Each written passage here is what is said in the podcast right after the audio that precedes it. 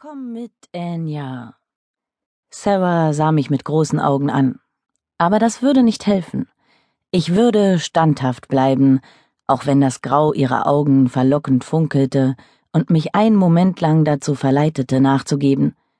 Wenn ich einer ihrer zahlreichen Verehrer gewesen wäre, hätte ich jetzt schon kapituliert. Doch ich war ihre beste Freundin und somit immun gegen ihren Venusblick. Nein, sagte ich entschlossen. Ich hatte einen verdammt anstrengenden und verdammt langen Tag. Heute habe ich definitiv keine Lust mehr auf einen neuen Club. Sarah wechselte ihre Strategie. Nun war der Schmollmund dran, erdbeerrot und zuckersüß. Aber der Klapppfeif ist zurzeit der Club überhaupt in der Stadt. Alle wollen dahin und ich will wissen, warum. Los, komm mit, bettelte sie. Wenn alle dahin wollen, ist es sicherlich voll, erwiderte ich und musste grinsen. Sarah sah zu süß aus.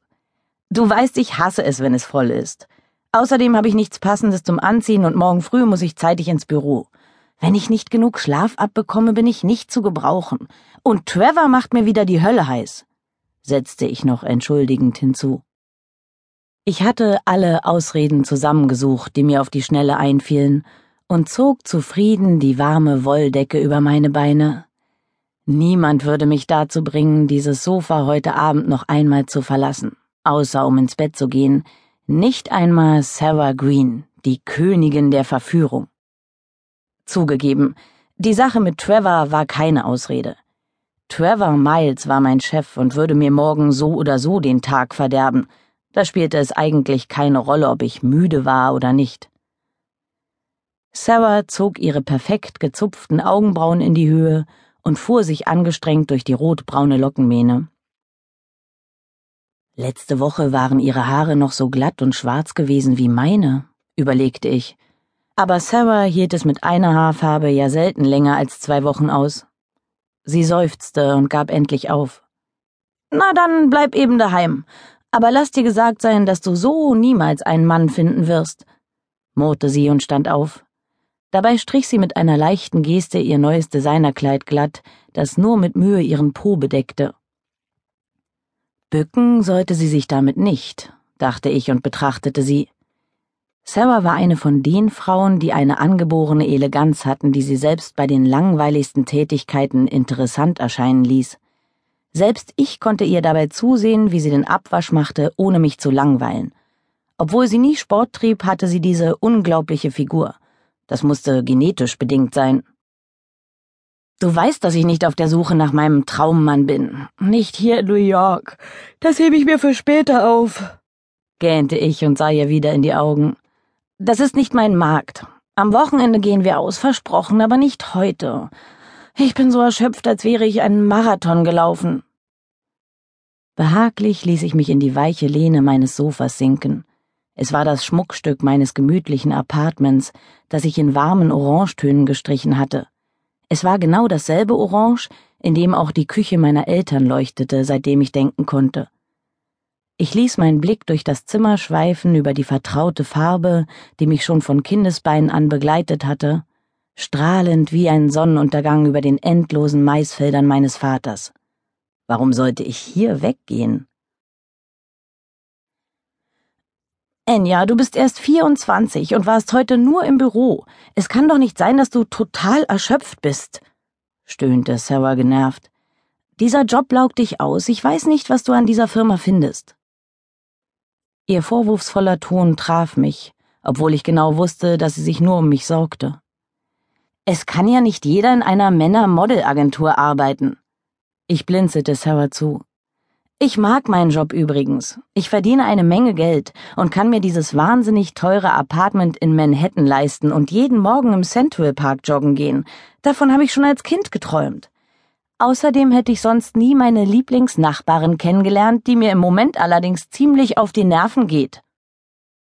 Sarah ignorierte ganz geflissentlich meinen Kommentar. Was ist das ganze Geld schon wert, wenn du keinen Spaß mehr am Leben hast? Sie sah mich nun ernsthaft besorgt an, und ich fühlte mich genötigt, mich wieder aufzusetzen. Mir geht es gut, Sarah, wirklich, beteuerte ich. Ich musste nicht lügen. Ich fühlte mich wirklich gut dort, wo ich jetzt war.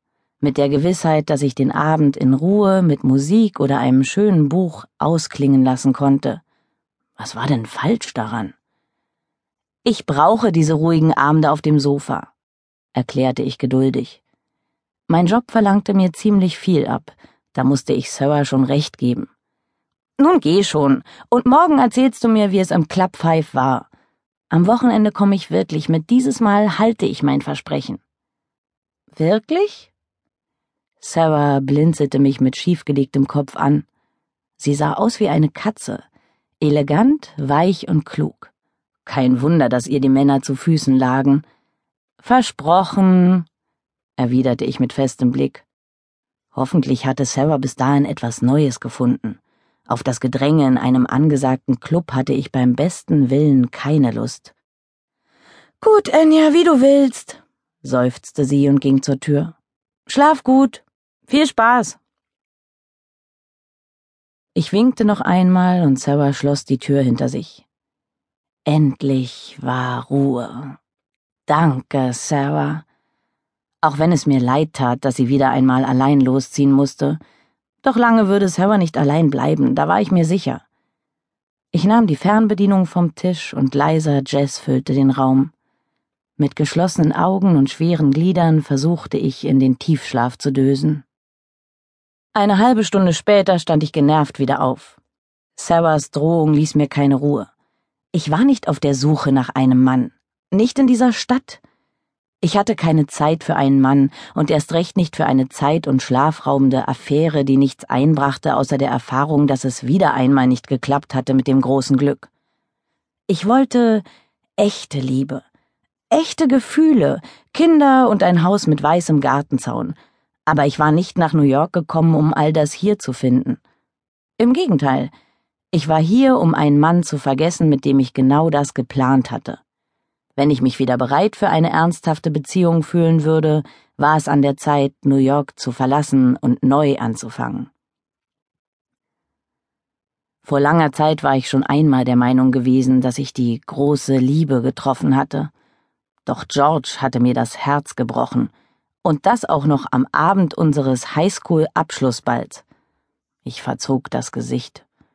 Der Moment hatte sich mir schmerzhaft eingebrannt und mein Leben komplett verändert. Dass George mich verlassen hatte, war eine Sache, die mir immer so unmöglich erschienen war, dass ich eher an eine Invasion von Aliens geglaubt hätte. Ich musste nur die Augen schließen, und schon sah ich sein Bild vor mir. Kurze blonde Haare, ein verwegenes Lächeln auf den Lippen und dazu strahlend grüne Augen, mit denen er mich so ansehen konnte, dass ich ihm jeden Wunsch erfüllen wollte. Das hätte ich sicherlich auch getan, aber vermutlich war ich mir meiner Sache und unserer gemeinsamen Zukunft zu sicher gewesen. Vielleicht hätte ich unseren gemeinsamen Lebensweg auch nicht bis ins letzte Detail planen sollen. Vermutlich hatte ich ihn selbst in die Arme dieses Flittchens getrieben, mit dem er noch am selben Abend nach Europa aufgebrochen war, nur mit einem Rucksack und ein wenig Geld in der Tasche. Leslie war Abenteuer pur. Zumindest war George dieser Meinung. Ich konnte ihm nur meine bedingungslose Liebe geben, doch das war offenbar nicht genug. Nach diesem Abend hatte ich alle meine Pläne geändert. Ich konnte nicht mehr nach Minneapolis ans College gehen, denn dieser Plan war für George und mich reserviert gewesen. Ich war so weit weggeflüchtet wie nur möglich, nach New York. Ich brauchte den größtmöglichen Kontrast zu meinem bisherigen Leben und meiner Lebensplanung. In ein paar Jahren wollte ich zurück auf die Farm und zurück zu meiner Familie. Ich sehnte mich nach Liebe, das leugnete ich nicht, aber hier in New York war das Leben schnell, und Schnelligkeit war kein Tempo für Liebe. Liebe brauchte Zeit und Raum, um sich zu entwickeln. Mein Leben war rasant genug, gefüllt mit meinen eigenen Bedürfnissen und meinem Job. Ich brauchte keinen Herzschmerz, davon hatte ich genug gehabt für ein ganzes Leben. Während meiner College-Zeit hier in New York hatte ich manchmal einen alkoholmotivierten Versuch unternommen, einen Mann näher kennenzulernen. Ich schmunzelte. War Mann das richtige Wort für die unreifen Kerle, mit denen ich mich meist nur einmal getroffen hatte? Wohl eher nicht. Ich war auf der Suche gewesen nach etwas anderem,